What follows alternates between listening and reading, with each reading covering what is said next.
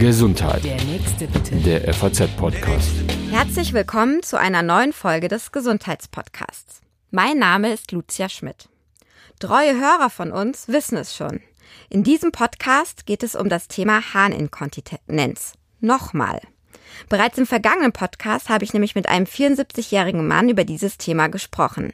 Harninkontinenz ist in unserer Gesellschaft ein Tabuthema. Betroffene beklagen zu wenig Aufklärung, das Gefühl der Ausgrenzung und ganz viel Scham. Und genau davon hat uns auch der Betroffene berichtet. Heute nun will ich mehr die medizinische Sicht auf dieses Thema in den Mittelpunkt rücken und mit einer Urologin sprechen.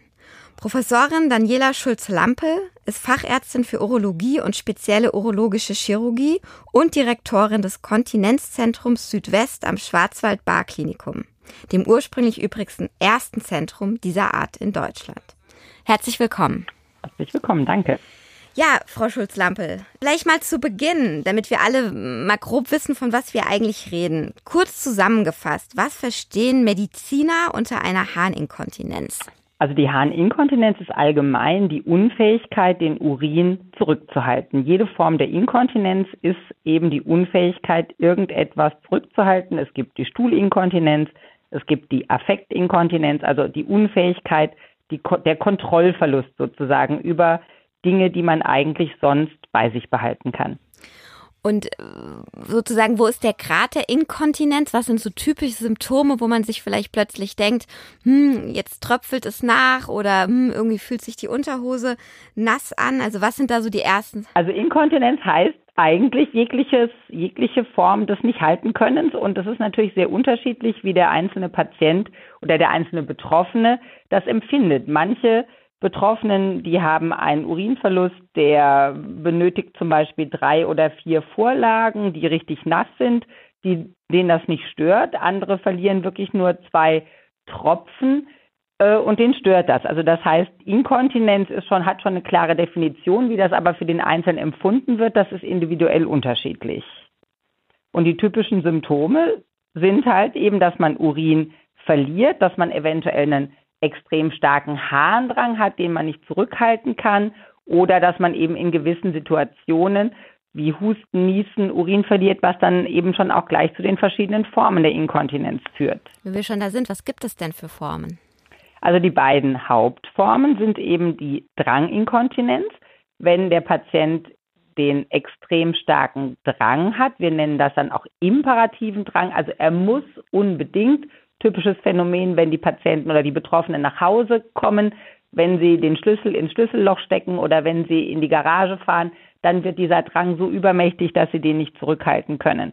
Das ist eben die Dranginkontinenz und die zweite äh, häufigste Form an die Belastungsinkontinenz, das heißt bei einer körperlichen Belastung, wenn man hustet, wenn man niest, auch wenn man lacht, wenn man was hebt, wenn man läuft, wenn man Sport macht, dass dann der Urin abgeht und das ist zum Beispiel bei den Frauen die häufigste Inkontinenzform, während es bei Männern sehr selten ist, weil diese Form der Inkontinenz die sogenannte schließmuskelbedingte Inkontinenz ist. Das heißt, da ist der Schließmuskel und der Beckenboden die Ursache, während es bei der Dranginkontinenz die Blase selber ist, die einfach nicht speichern kann.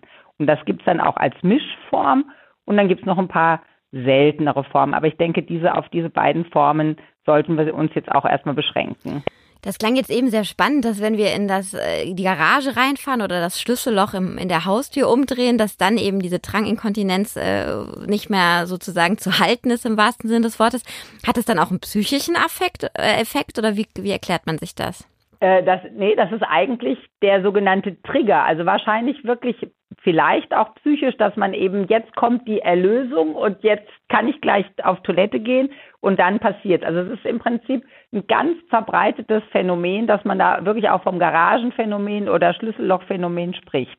Also es ist wirklich so ein Triggereffekt. Man sieht das und äh, ja, fast wie, wie schon so ein Reflex, der dann ausgelöst wird. Mein Gesprächspartner vom letzten Mal, der hat ähm, eine gutartige Vergrößerung der Prostata und eine solche Dranginkontinenz. Und ähm, er hat mir vor allem das letzte Mal erzählt, dass eben das Thema ihn so sehr beschäftigt, weil er mit niemandem darüber reden kann, weil das irgendwie nirgendwo auftaucht und er ähm, aber so gerne viel offener mit dem Thema umgehen möchte. Wir haben da ein paar O-Töne von ihm zusammengefasst. Ähm, wir würden jetzt mal den ersten abspielen und danach würde ich Sie dazu befragen.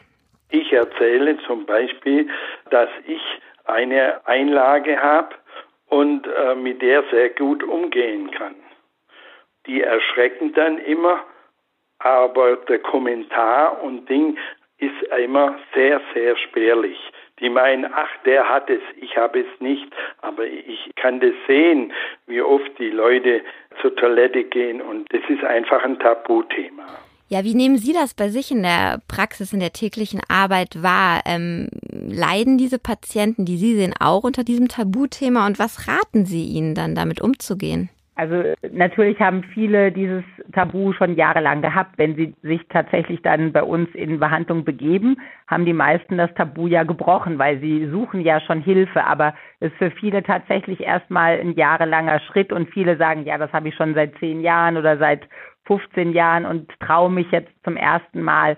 Also es ist sehr, sehr unterschiedlich, wie auch Patienten und Betroffene die Inkontinenz als für sie belastend empfinden. Genauso unterschiedlich fühlen sie sich auch offen, äh, zum Arzt zu gehen. Aber die meisten verschweigen es und auch die meisten Ärzte nehmen auch Zeichen nicht wahr. Also zum Beispiel Hausärzte, die vielleicht sehen, dass jemand eine verschmutzte Unterhose hat oder eine Einlage hat, fragt nicht. Da gibt es eben diese schöne Bezeichnung, die doppelte Sprachlosigkeit. Der Patient traut sich nicht zu fragen, der Arzt traut sich nicht zu fragen, weil dann meistens doch so Schleusen geöffnet werden und die Patienten eigentlich dankbar sind, äh, sich zu öffnen und äh, eben dann auch ihr Leiden und ihre Probleme darstellen zu können.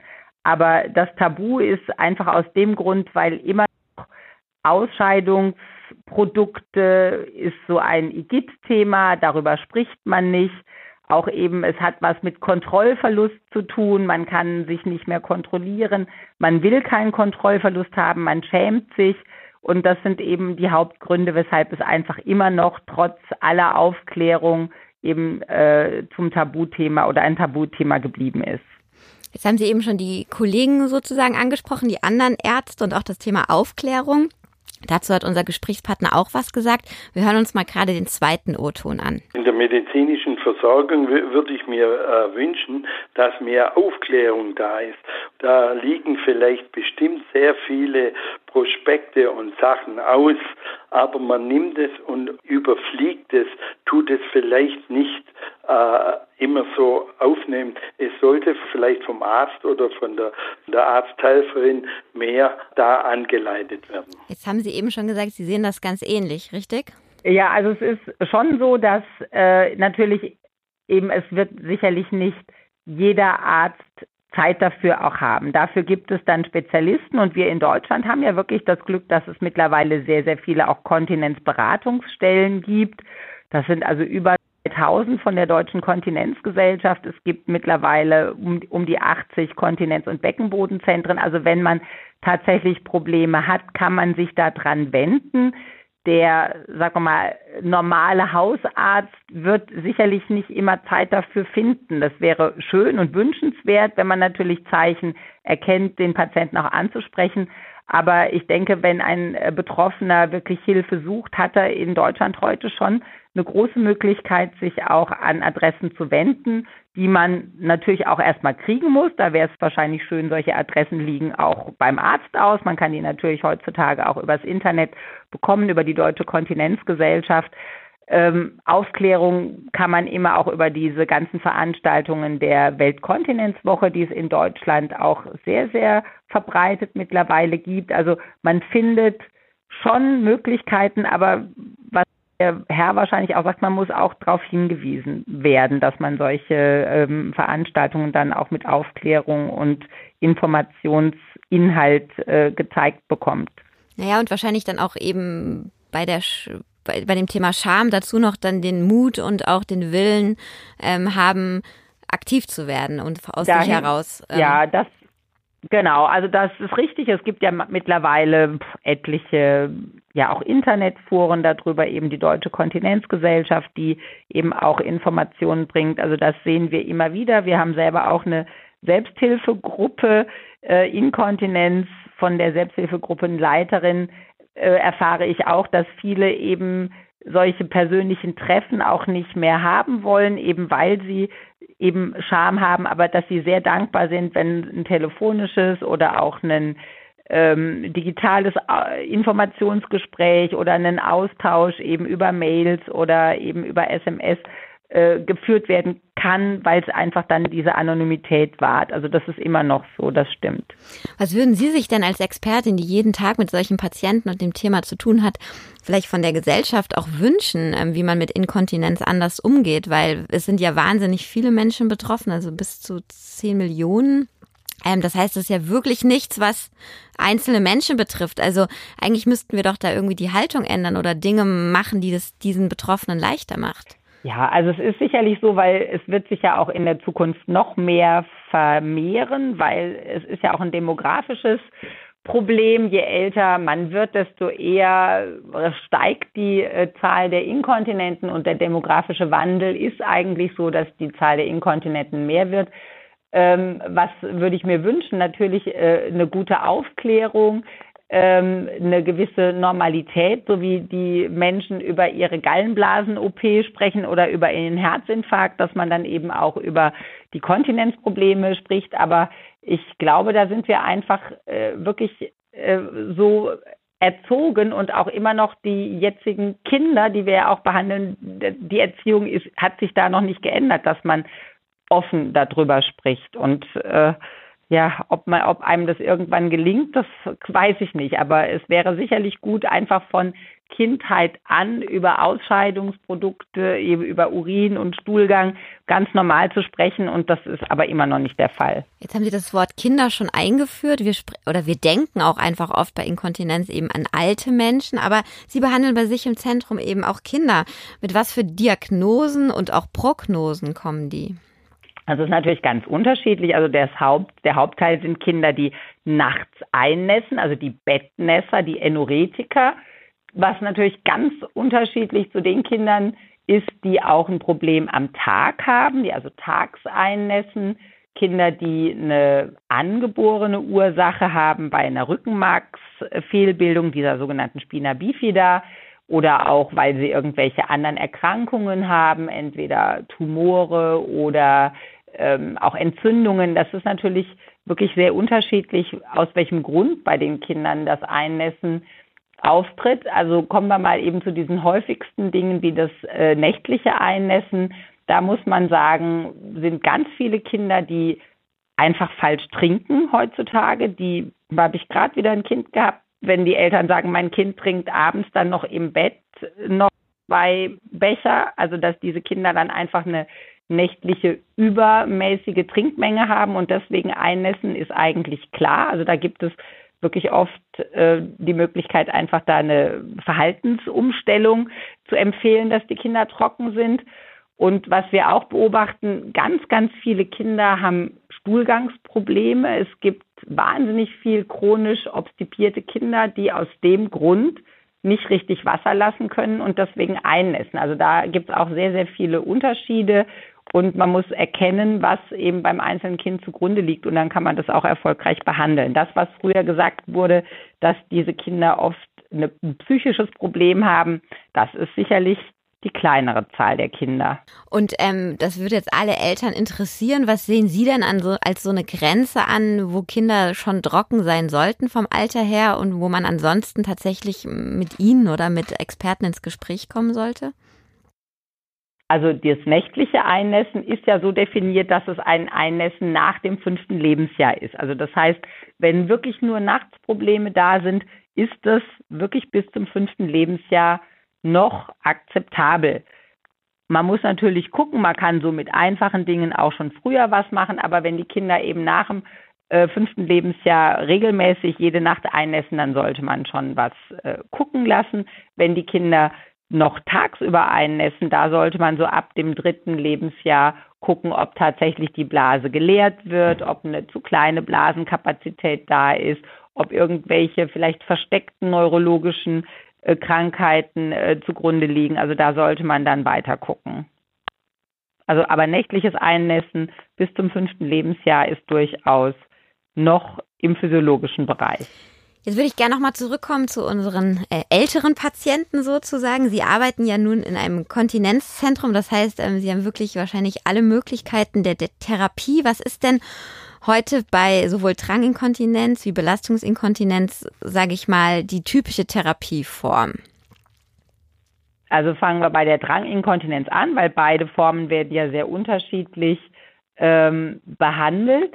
Äh, die Dranginkontinenz ist ganz klar die Domäne der medikamentösen Therapie, der sogenannten konservativen Therapie. Natürlich so einfache Dinge wie Trinkregelung, regelmäßige Toilettengänge. Das ist natürlich ganz wichtig, dass man so diese Verhaltensregel, Maßregeln, dieses Lifestyle-Management, wie man das ja auch Lifestyle-Umstellung äh, nennt, äh, das ist sozusagen die Grundvoraussetzung. Und dann ist es bei den meisten Patienten, dass man eine medikamentöse Therapie mit sogenannten Anticholinergika oder dem Betmiga, das ist ein anderer Wirkstoff, äh, einleitet, was einfach die Blasenspeicherfähigkeit verbessert, die Blasenüberaktivität, die meistens zugrunde liegt, dämpft, sodass einfach mehr in die Blase reinpasst und dieser Harndrang nicht mehr so stark auftritt. Das wirkt so bei ungefähr zwei Drittel der Patienten gut, hat bei manchen Nebenwirkungen, macht zum Beispiel einen trockenen Mund, sodass, wenn das nicht hilft, man auf Formen der Elektrotherapie übergeht. Das heißt, mit elektrischem Strom versucht man die Blase zu beruhigen. Oder was wir eben mittlerweile sehr, sehr gerne einsetzen, ist die Injektion von Botox, von Botulinumtoxin, was eben auch die Blasenüberaktivität dämpft und insbesondere diesen imperativen Drang, also wenn man muss, dass man dann sofort muss, wirklich sehr, sehr gut beruhigt. Das wäre die Dranginkontinenz, während bei der Belastungsinkontinenz ähm, eben alle Formen des Beckenbodentrainings, der Beckenbodentherapie erstmal wichtig ist, dass man lernt, eben wenn man zum Beispiel hustet oder was anhebt, vorher schon den Beckenboden anspannt, wenn eben so eine Belastungssituation da ist, dass man eben den Beckenboden kräftigt, dass man eben auch diese Haltefunktion des Beckenbodens stärkt. Da gibt es mittlerweile sehr viele äh, Physiotherapeuten, die auch eine spezielle Ausbildung haben. Und das ist natürlich wichtig, dass man dann zu einem Beckenbodentherapeuten geht, der einem das auch richtig zeigt.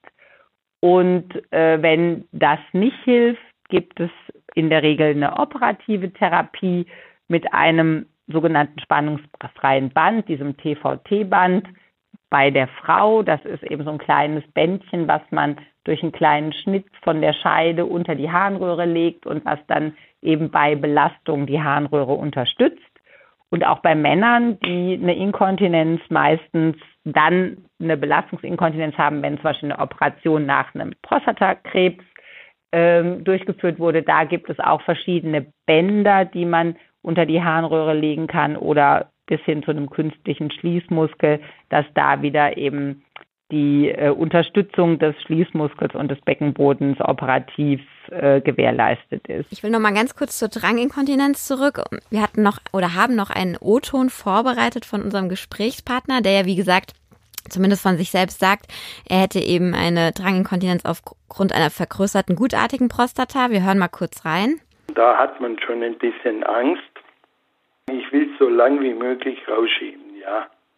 Sagt auch jeder, versucht nochmal und dies und jenes, aber wenn das, äh, wenn es zu unangenehm wird, muss man da wieder, aber wie es nach der OP ist, ob das dann wirklich besser ist, die Garantie hat man natürlich nicht. Genau, also er spricht in dem Fall auch von einer Operation eben nicht bei einem Beckenbodenproblem, sondern eben bei dieser Dranginkontinenz.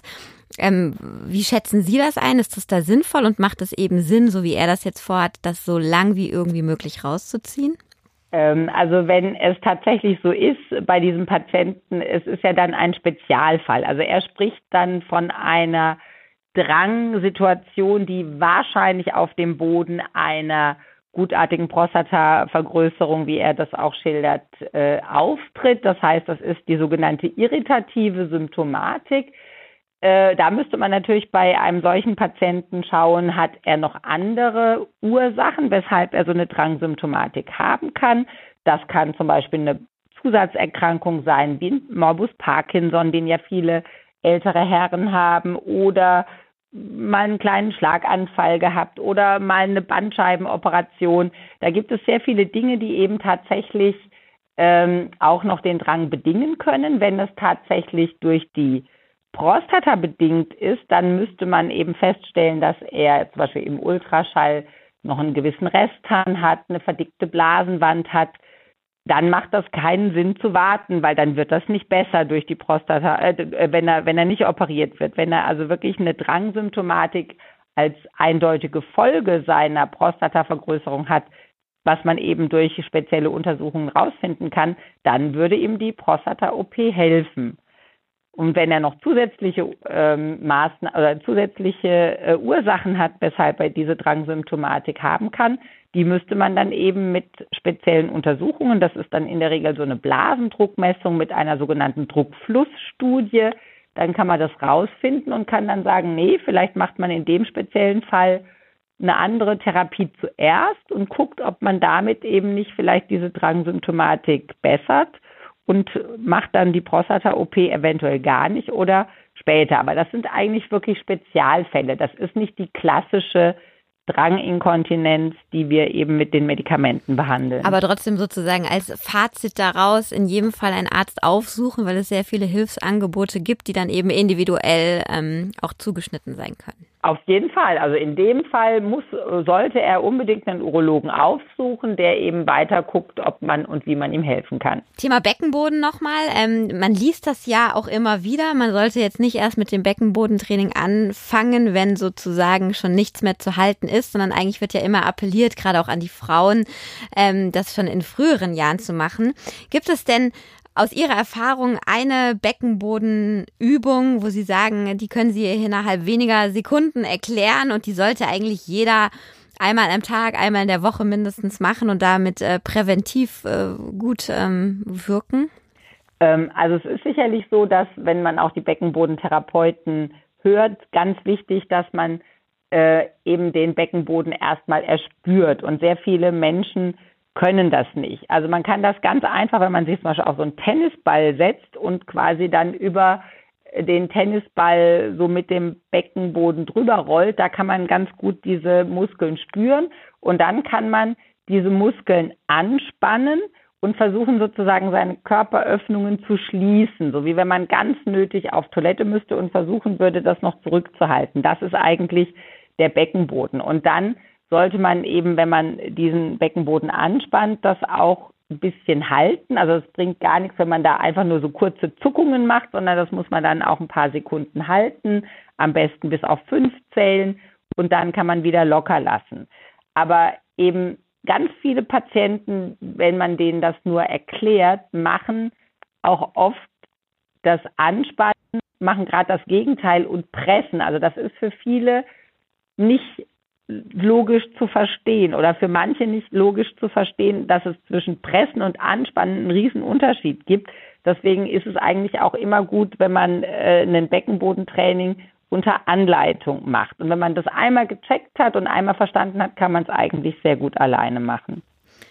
Und Sie sagen auch, habe ich gelesen, dass Golf ein sehr guter Sport ist, ähm, der Inkontinenz äh, vorzubeugen. Woran liegt das denn? Das wird ja besonders ältere Herren, äh, um mal im Klischee zu bleiben, freuen. Ja, also das ist einfach die äh, diese Drehbewegung und äh, das äh, so ein bisschen in die Hocke oder sag mal die die Knie werden beim Abschlag zum Beispiel äh, bisschen äh, gebeugt, dann dreht sich der Patient ja, er muss eigentlich eine Körperspannung von oben bis unten haben und ja hält im Prinzip seine Körpermitte zusammen. Und eben ganz viele andere Sportarten gehen eher damit einher, dass man eben eine körperliche Belastung auf den Unterbauch macht. Das Joggen, das äh, alle Sachen auch im, im, im, Fitnessstudio, wenn man nicht bewusst da den Beckenboden anspannt, ähm, macht man eigentlich eher eine Beckenbodenschwächende Sportart. Und beim Golfen ist es durch den natürlichen Schwung und durch die Bewegung beim Schwung wird der Beckenboden angespannt.